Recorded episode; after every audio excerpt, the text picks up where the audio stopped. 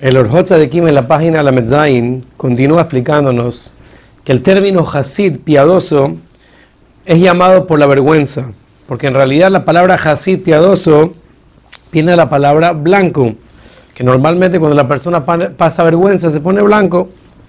Y explica el Orjotza de Kim qué tiene que ver el Hasid con la vergüenza, porque justamente el Hasid es la persona que está dispuesta a pasar vergüenza únicamente para cumplir con la Torah.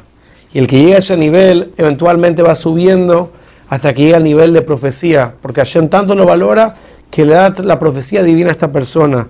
Y de ahí la persona salta al tener el verdadero temor al cielo.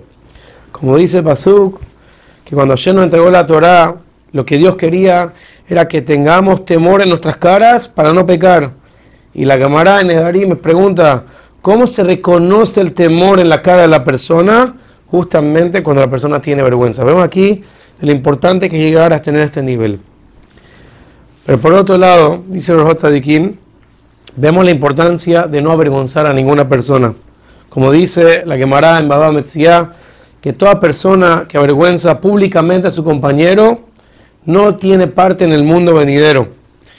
Y es considerado una ramificación de asesinato. Como todos sabemos que cuando una persona pasa vergüenza, primero se le va el rojo de la cara y se pone blanco, y después le vuelve a venir el color rojo en su cara, que en cierta manera la persona sintió una vergüenza que le paró la sangre y después se puso pálido por ese momento. Por ese momento. Y es similar a asesinato.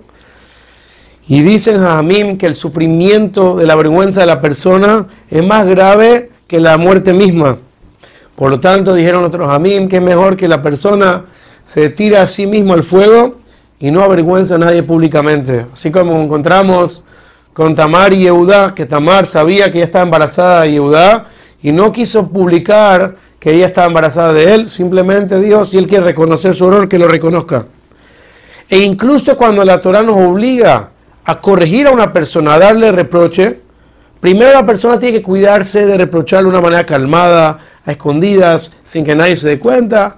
Y solamente si trataste todo y al final la persona no acepta, ahí es cuando le puede hablar más fuertemente quizás en una manera pública. Pero al principio la persona tiene que tener mucho cuidado de cuidar la dignidad de la persona y no reprocharlo públicamente. Hasta tal punto que nuestros amigos nos enseñaron que Jerusalén se destruyó el Bet HaMikdash justamente por la vergüenza que pasó Bar en ese momento. Por eso hay que tener mucho cuidado de no avergonzar a ninguna persona. Y también parte de esta ramificación es el cuidado que uno tiene que tener de no ponerle un sobrenombre a una persona, ya que eso puede causar su vergüenza. Y hay personas que dicen, ¿sabes qué? Fulanito quería darme a su hija para casarse conmigo y yo dije que no. Entonces la persona no se da cuenta que con esa expresión se está dando cabo de a sí mismo y está avergonzando a la otra persona. Por eso hay que tener mucho cuidado de que nuestras acciones no le causen ningún tipo de vergüenza a nadie.